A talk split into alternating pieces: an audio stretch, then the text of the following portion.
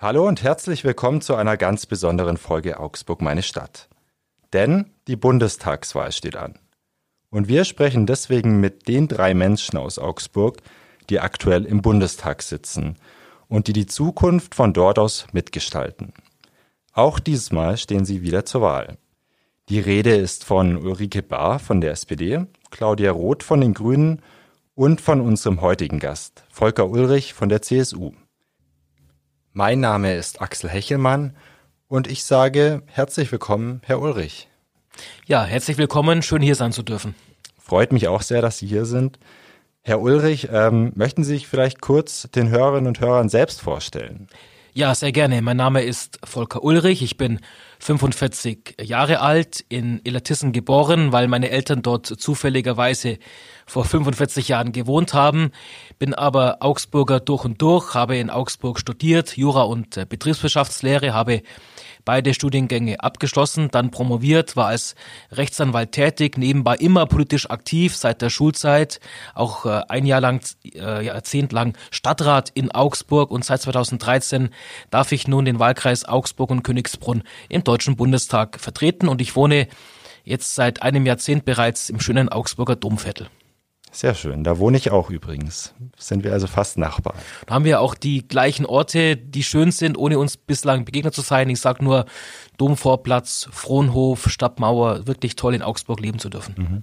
Wir werden später auch ein bisschen über Augsburg äh, sprechen und wie lebenswert diese Stadt für Sie ist und was es lebenswert macht. Ähm, wir sprechen auch über bundespolitische Themen kurz. Vor allem geht es aber darum, was bewegt denn die Augsburgerinnen und Augsburger und welche Themen müsste man dringend anpacken.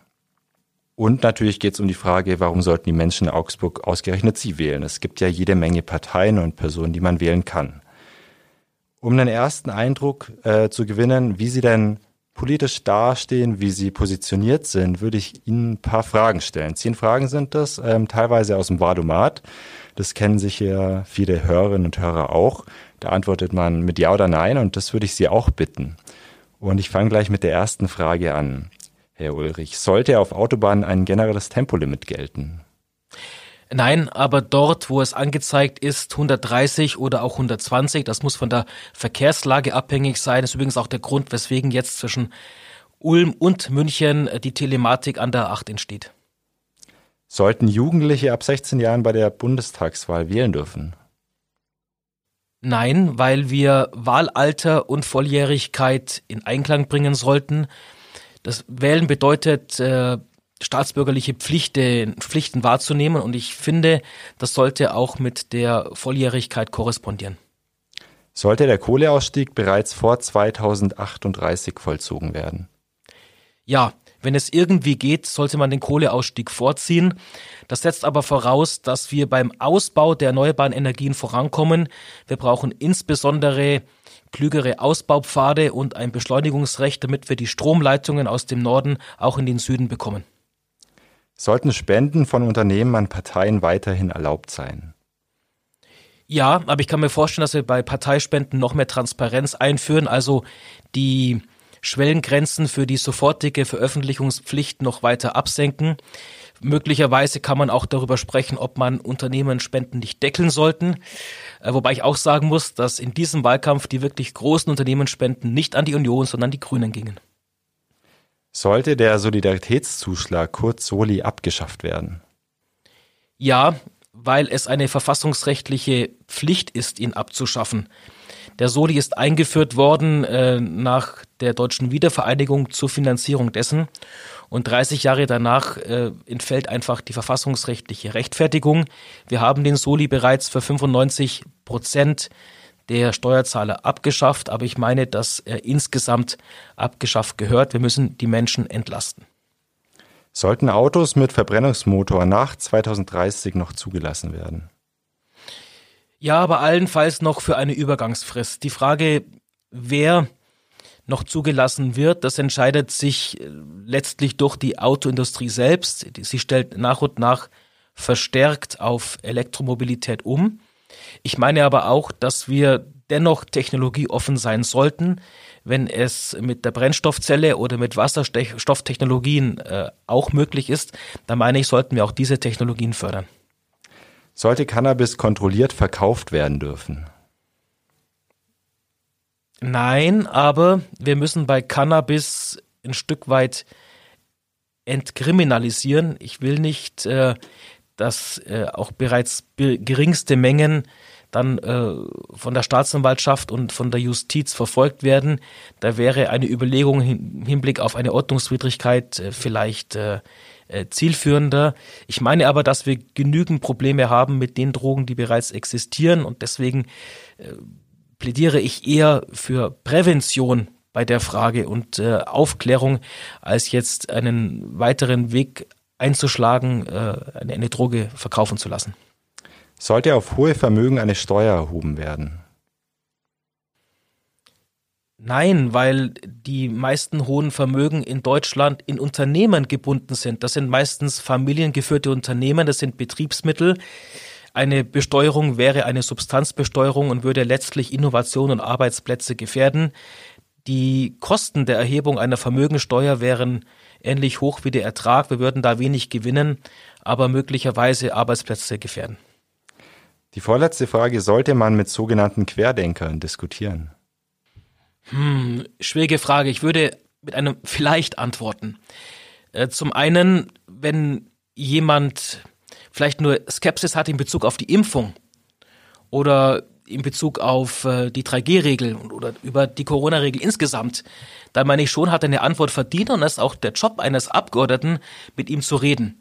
Wenn jedoch jemand äh, aus so tief in der Szene ist, dass er die Weltverschwörung anführt, dass äh, Bill Gates die Menschen versucht zu manipulieren, wenn aus der Querdenker-Szene heraus Politiker ganz konkret bedroht werden, dann stellt er sich jenseits des Verfassungsbogens und dann meine ich, äh, muss man mit diesen Menschen auch nicht mehr reden, sondern sie klar und deutlich in die Schranken verweisen. Also es kommt immer auf die Fragestellung drauf an. Und die letzte Frage, ist die Meinungsfreiheit in Deutschland bedroht? Nein. Ganz klare Antwort. Sie können alles in Deutschland sagen. Sie müssen eben nur mit Widerspruch rechnen.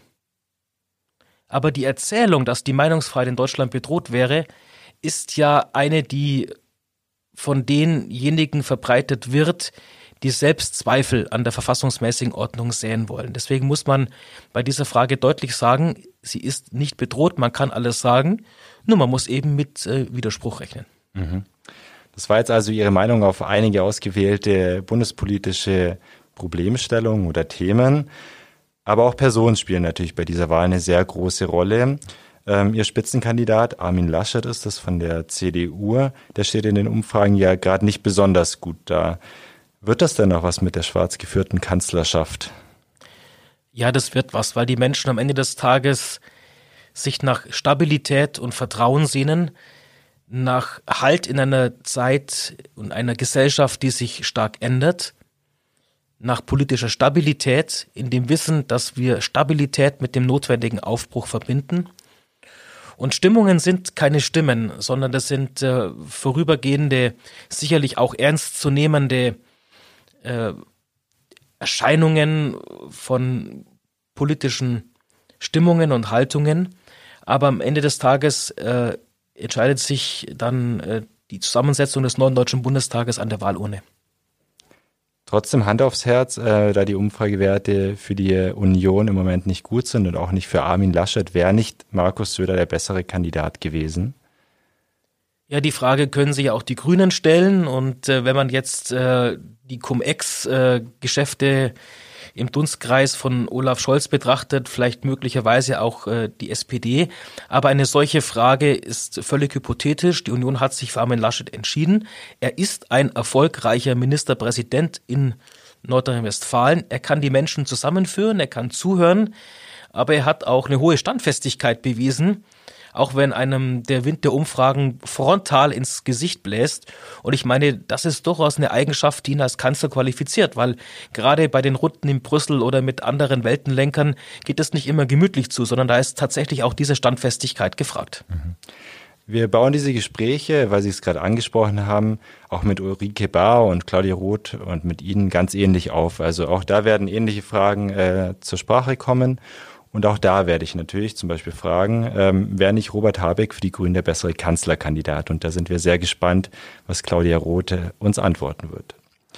Herr Ulrich, äh, das war jetzt der ganz kurze bundespolitische Block. Ähm, wir wollen jetzt aber auf die Themen blicken, die speziell die Menschen in Augsburg berühren und beschäftigen. Und da würde ich Sie einfach bitten, mir erstmal zu nennen, was sind denn so die drei Top-Themen für Sie, die die Augsburger bewegen und die Sie angehen wollen? Die drei Top-Themen in Augsburg sind aus meiner Sicht äh, der Schutz und die Zukunft von Arbeitsplätzen in unserer Region. Das zweite Thema, das uns bundespolitisch bewegt, ist natürlich die Frage der Verkehrsanbindung und äh, die Möglichkeiten, die hier der Bund vor allen Dingen beim Thema Schiene hat. Und das dritte Thema ist für mich äh, das Thema äh, Familien, insbesondere aber auch das Thema Wohnen, Kinderbetreuung und Bildung. Das ist also das, was die Menschen in ihrem ganz persönlichen Alltag betrifft. Mhm. Das sind große Themen, umfassende Themen. Welches wollen Sie denn zuerst angehen und wie gehen Sie es ganz praktisch an? Vielleicht beginnen wir mit dem Arbeitsplatzthema. Hier ist für mich wichtig, dass äh, wir dort uns als Abgeordnete und ich ganz persönlich mich äh, bemerkbar mache, wo wir auch Chancen haben, etwas äh, zu verändern und für Arbeitsplätze einzutreten. Ein wichtiger Punkt ist im Augenblick die Zukunft der Luft- und Raumfahrtindustrie mit der Frage, wie geht es weiter bei Primum Aerotech. Da geht es nicht nur um die äh, Tausenden von Arbeitsplätze am Standort von Primum Aerotech selbst, sondern auch um die Frage, welche Zukunft hat der Luft- und Raumfahrtstandort Augsburg insgesamt? Gibt es hier ein Cluster, das wachsen kann, das wirklich die Kompetenz hat oder nicht? Und deswegen sehe ich diese Zerschlagung so kritisch, weil es äh, auch die Möglichkeit in sich birgt, dass dieser Standort geschwächt wird mit all den äh, negativen Konsequenzen. Ich bin deswegen seit mehreren äh, Wochen bereits äh, in Gesprächen äh, mit dem Bundeskanzleramt, auch mit der Spitze von Airbus, um dafür zu werben, dass dieses Werk in Augsburg nicht äh, aufgespalten wird, dass die Arbeitsplätze auch langfristig in Augsburg erhalten werden und wir damit auch mit anderen Unternehmen die in Augsburg im Bereich der Luft- und Raumfahrtindustrie unterwegs sind, beispielsweise MT Aerospace oder Rocket Factory, tatsächlich Arbeitsplätze schaffen und erhalten werden und ist übrigens auch ein wichtiges Signal für den Produktions- und Technologiestandort Augsburg insgesamt. Mhm. Man hört ja oft in der Politik oder wenn man Politikerinnen und Politikern zuhört, sie wollen Arbeitsplätze sichern, Arbeitsplätze schaffen. Nun liegt die finale Entscheidung ja immer noch bei einem Unternehmen, das möglicherweise ähm, Menschen einstellt. Wie kann man sich das konkret vorstellen? Also was ist da Ihre Macht als Politiker? Ja, bei Airbus ist das so, dass dieses Unternehmen kein Unternehmen wie jedes andere ist, sondern dem Bund gehören 11 Prozent. Und dem französischen Staat gehören auch 11 Prozent. Das heißt also, der Bund hat hier anders als in vielen anderen Unternehmen einen direkten Einfluss. Und ich möchte, dass dieser Einfluss geltend gemacht wird. Das heißt deswegen nicht, dass äh, Airbus ein staatsgelenkter Betrieb ist, aber zumindest ist der Bund beteiligt und da muss der Bund auch seine Beteiligungsrechte zugunsten des Technologiestandorts und der Arbeitsplätze ausüben.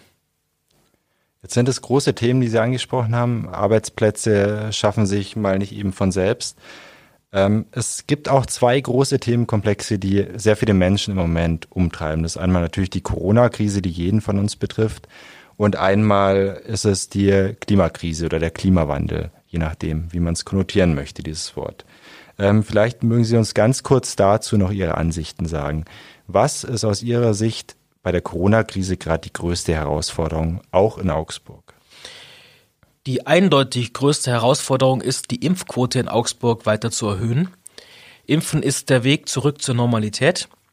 Wenn wir beim Impfen noch ein Stück besser werden, dann äh, gibt es tatsächlich die Chance, dass eine vierte Welle, in der wir uns irgendwie jetzt befinden, noch glimpflicher abläuft, als sie es ohnehin bereits tut. Die Krankenhausampel in Augsburg steht nach wie vor weiter auf grün. Das ist ein gutes Zeichen. Man muss aber auch bemerken, dass praktisch jeder und jede, die im Augenblick im Universitätsklinikum Augsburg äh, behandelt oder gar intensivmedizinisch betreut werden, ungeimpft sind. Deswegen muss man den Menschen sagen, lasst euch impfen. Ihr schützt euch selbst, ihr schützt damit das Gesundheitswesen und damit auch letztlich äh, andere. Also ich meine, dass wir die niederschwelligen Impfangebote auch in den Stadtteilen an, äh, an Festivitäten noch aufrechterhalten müssen, damit sich die Impfquote erhöht. Und äh, wenn uns das gelingt, dann kann tatsächlich äh, bis äh, zum Frühjahr nächsten Jahres aus meiner Sicht die Pandemie auch besiegt werden. Hoffen wir es, dass ja. Sie recht behalten. Dann der große zweite Block, äh, Klimaschutz. Ähm, der ist ja auch sehr präsent in den Medien. Die Grünen sind damit erfolgreich, wenn auch gerade die Umfragen ähm, nicht allzu gut für die Grünen aussehen. Was wollen Sie denn konkret äh, in Sachen Klimaschutz erreichen, auch bezogen auf Augsburg? Entscheidend ist, dass wir beim Thema Klimaschutz ein äh, klimaneutrales Industrieland werden. Ich glaube, dass wir alles daran tun, alles dafür tun müssen, um die Pariser Klimaziele äh, zu erreichen. Das wird aus meiner Sicht nicht mit Verboten gehen, sondern mit Innovationen und mit Technologie. Und es wird uns nicht weiterhelfen, wenn wir es nur in Deutschland tun, sondern wir brauchen das äh, weltweit. Also die Frage der Klimaaußenpolitik, inwieweit verbindliche Reduktionsziele in allen Teilen der Welt eingehalten werden. Das ist für mich der Dreh- und Angelpunkt.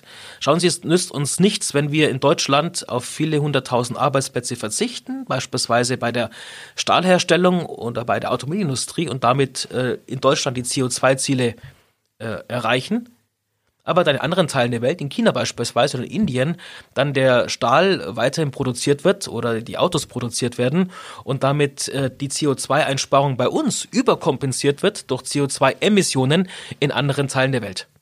Dem CO2-Molekül ist es egal, wo die Grenzen liegen, es ist überall gleich effektiv. Deswegen brauchen wir verbindliche Reduktionsziele weltweit. Und das geht mit Technologie. Wir müssen schauen, dass wir, um bei dem Beispiel äh, vom Stahl zu bleiben, dass wir grünen Stahl, also CO2-neutralen Stahl äh, produzieren, dass die Energieproduktion CO2-neutral wird, dass wir bei der Landwirtschaft CO2 einsparen und, und, und. Und das wird nur funktionieren aus meiner Sicht durch Innovation und Technologie und auf weltweiter Ebene. Deutschland muss da auch einen entscheidenden Beitrag leisten, vor allen Dingen als äh, Vorbild, aber auch um deutlich zu machen, dass äh, neue CO2-neutrale Technologien auch ein Wachstumstreiber für uns sein äh, können. Lasst uns doch in unserem Land äh, Klimaneutralität im Sinne von CO2-Neutralität verbinden mit der Schaffung eines neuen Wachstumsmodells und Arbeitsplätzen. Klingt sehr einleuchtend auf mich. Äh, weltweit, wenn alle mitmachen, dann läuft es auch mit dem Klimaschutz. Ich frage mich dennoch, ist es da nicht zu spät? Sind wir da nicht viel zu langsam? bis die ganze Welt mitmacht, das dauert wahrscheinlich lange. Das ist eine Frage der Klugheit der internationalen Politik. Ähm, China hat ja bereits angekündigt, auch bis 2060 äh, CO2-neutral werden zu wollen, wenngleich im Augenblick dort noch Kohlekraftwerke entstehen. In ihnen ist das ähnlich. Äh, wir müssen den Druck erhöhen und deutlich machen, dass es eine äh, Aufgabe der Menschheit insgesamt ist, diese Aufgabe zu meistern. Äh, hier brauchen wir mehr Investitionen und mehr Innovationen. Und äh, das, da wird auch äh, Deutschland eine wichtige Rolle spielen im internationalen Bereich. Und äh, da erwarte ich mir auch äh, übrigens gemeinsam äh, mit den Vereinigten Staaten, dass hier Europa und die Vereinigten Staaten als äh, Wertegemeinschaft dieses Thema ganz stark adressieren. Also hier erwarte ich mir tatsächlich auch Erfolge. Mhm. Jetzt habe ich Sie vorher gefragt nach Ihren Top drei Themen. Da haben Sie genannt Arbeitsplätze, Verkehrsanbindung, Familien und so weiter. Ähm, kommt Klima dann auf Platz vier oder wo reiht sich das bei Ihrer Prioritätenliste ein? Naja, wenn wir in Augsburg Produktionsstandort bleiben und äh, ich mich für Arbeitsplätze einsetze, ist ja nicht gesagt, dass damit nicht auch äh, die äh, Investition in Arbeitsplätze zugunsten der CO2-Reduktion verbunden ist. Ich habe ja vorhin vom Luft- und Raumfahrtstandort Augsburg gesprochen. Jetzt nehmen Sie das Unternehmen Rocket Factory beispielsweise, ein ganz tolles Startup, habe ich hm, schon zweimal besucht. Ähm, die sind von 0 auf 100 Arbeitsplätze innerhalb von weniger, wenigen Jahren äh, äh, gewachsen. Und äh, die bauen kleine Raketen für Satelliten und diese Satelliten können Wetterdaten und Bodendaten äh, auf, äh, zeichnen. Und äh, mit diesen Wetter- und äh, Bodendaten können Sie viel gezielter Landwirtschaft betreiben oder äh, Waldbrandereignisse vorhersehen. Das ist also ein wirklich aktiver Beitrag auch äh, zum Thema Klimaschutz und CO2-Reduktion durch Daten, durch Satelliten made in Augsburg. Also da steckt das auch mittelbar mit drin. Wenn wir jetzt zum zweiten Thema kommen, Mobilität. Ja, wofür setze ich mich ein? Ja, für die äh, Neubaustrecke Augsburg-Ulm beim ICE für die Elektrifizierung der Bahnstrecke Augsburg-Buchloe, für die Barrierefreiheit von Bahnhöfen in der Region, Stichwort Bahnhof Oberhausen oder äh, die neue Richtung des Bahnhofs Augsburg-Hirblinger Straße. Warum? Damit mehr Menschen die Chance haben, bequem auf die Bahn umzusteigen. Und wenn die Bahn elektrisch fährt, ist das auch ein ganz großer Beitrag äh, zum Thema Klimaschutz. Und der dritte Punkt, äh, Thema Wohnen, Familie. Ähm, wenn Sie äh, in der Stadt eine Wohnung finden, wenn mehr gebaut wird, wenn äh, der Staat auch äh, zuschießt, wenn energetisch saniert wird, ist das auch ein großer Beitrag äh, zum Klimaschutz. Also äh, das versteckt sich auch in, vielen Teilbereichen, ähm, aber dieses Engagement für Augsburg ist ja durch ähm, den Umstand geprägt, dass man ja gerade beim Thema Bahn, der Bund ist Eigentümer, äh, ziemlich viel auch äh, verändern und für die Region rausholen kann. Mhm. Das heißt, wenn ich es mal zusammenfassen kann, äh, Sie nennen Überbegriffe wie Arbeit, Familie und Verkehr zum Beispiel. Und für Sie steckt da aber dieses Klimathema jeweils schon drin. Ja, natürlich. Wenn mehr Menschen äh, vom Auto auf die Schiene umsteigen und äh, wenn äh, die Schiene elektrisch fährt, ist das ein aktiver Beitrag zu einer besseren Mobilität, zu mehr Bequemlichkeit für die Menschen und zum Thema Klimaschutz. Ist natürlich eine Querschnittsaufgabe in der Gesellschaft. Mhm. Wenn wir nochmal ganz speziell auf Augsburg schauen, hier gibt's ja das Klimacamp, das war das erste Camp bundesweit, äh, wo junge Menschen, aber auch ältere teilweise ähm, protestieren oder demonstrieren für eine bessere Klimapolitik, wie Sie sagen. Ähm, vielleicht nur Ihre kurze Einschätzung zum Klimacamp. Ähm, finden Sie das gut? Finden Sie es schlecht? Es ist bemerkenswert und gut, wenn junge Menschen sich für das Thema Klima einsetzen, gar keine Frage. Das Klimacamp neben dem Rathaus äh, indes äh, sehe ich wegen der Örtlichkeit äh, etwas skeptisch. Ich teile die Ansicht der Stadt Augsburg, übrigens äh, Schwarz und Grün regiert, die haben das gemeinsam getragen, dass es sich bei dem Klimacamp äh, nicht um eine Versammlung handelt und äh, ich äh, dementsprechend auch das Ansinnen der Stadt Augsburg teile, dass es an diesem Ort äh, auf Dauer nicht hingehört. Das liegt jetzt äh, bei den Gerichten, da müssen die Gerichte entscheiden. Es gab ein erstinstanzliches Urteil, jetzt muss man gucken, was der Bayerische Verwaltungsgerichtshof äh, macht. Also wie gesagt, das ist jetzt eine Angelegenheit der Verwaltungsgerichtsbarkeit. Ganz persönlich empfinde ich äh, es als richtig, dass man sich für so ein Thema einsetzt, aber ich halte den Ort und die Art und Weise für falsch. Vielen Dank, Herr Ulrich. Wir waren jetzt bei Themen, die Augsburg betreffen, aber auch das ganze Land. Jetzt geht es natürlich auch um Personen, haben wir vorher schon drüber gesprochen, und auch um Sie ganz persönlich. Sie wollen ja wieder in den Bundestag gewählt werden. Können Sie uns denn sagen, oder besser den Hörerinnen und Hörern, warum eigentlich? Warum sollte man Ihnen die Stimme geben?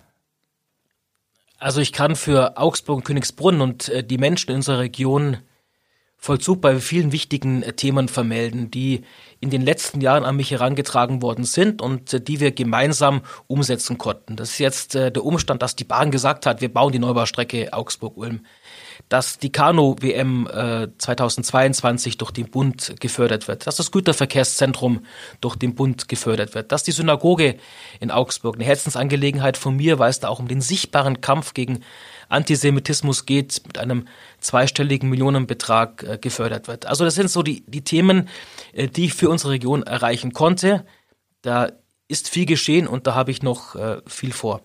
Zudem haben die Menschen in unserer Region mit mir auch einen Ansprechpartner, der zuhört, der das Gespräch mit den Menschen, mit Verbänden, mit Vereinen, mit sozialen Organisationen sucht, um die Lebenslagen der Menschen zu verstehen und sie nach Berlin zu tragen. Und äh, ich glaube, viele wissen auch, dass äh, ich im Bundestag äh, mich auch stark einsetze, äh, dort äh, hörbar auftrete, äh, die Themen formuliere, egal ob in der Fraktion und im Deutschen Bundestag. Also kurzum, äh, Sie haben mit mir einen echten Volksvertreter, der die Themen aufgreift und dann in Berlin auch abarbeitet. Mhm.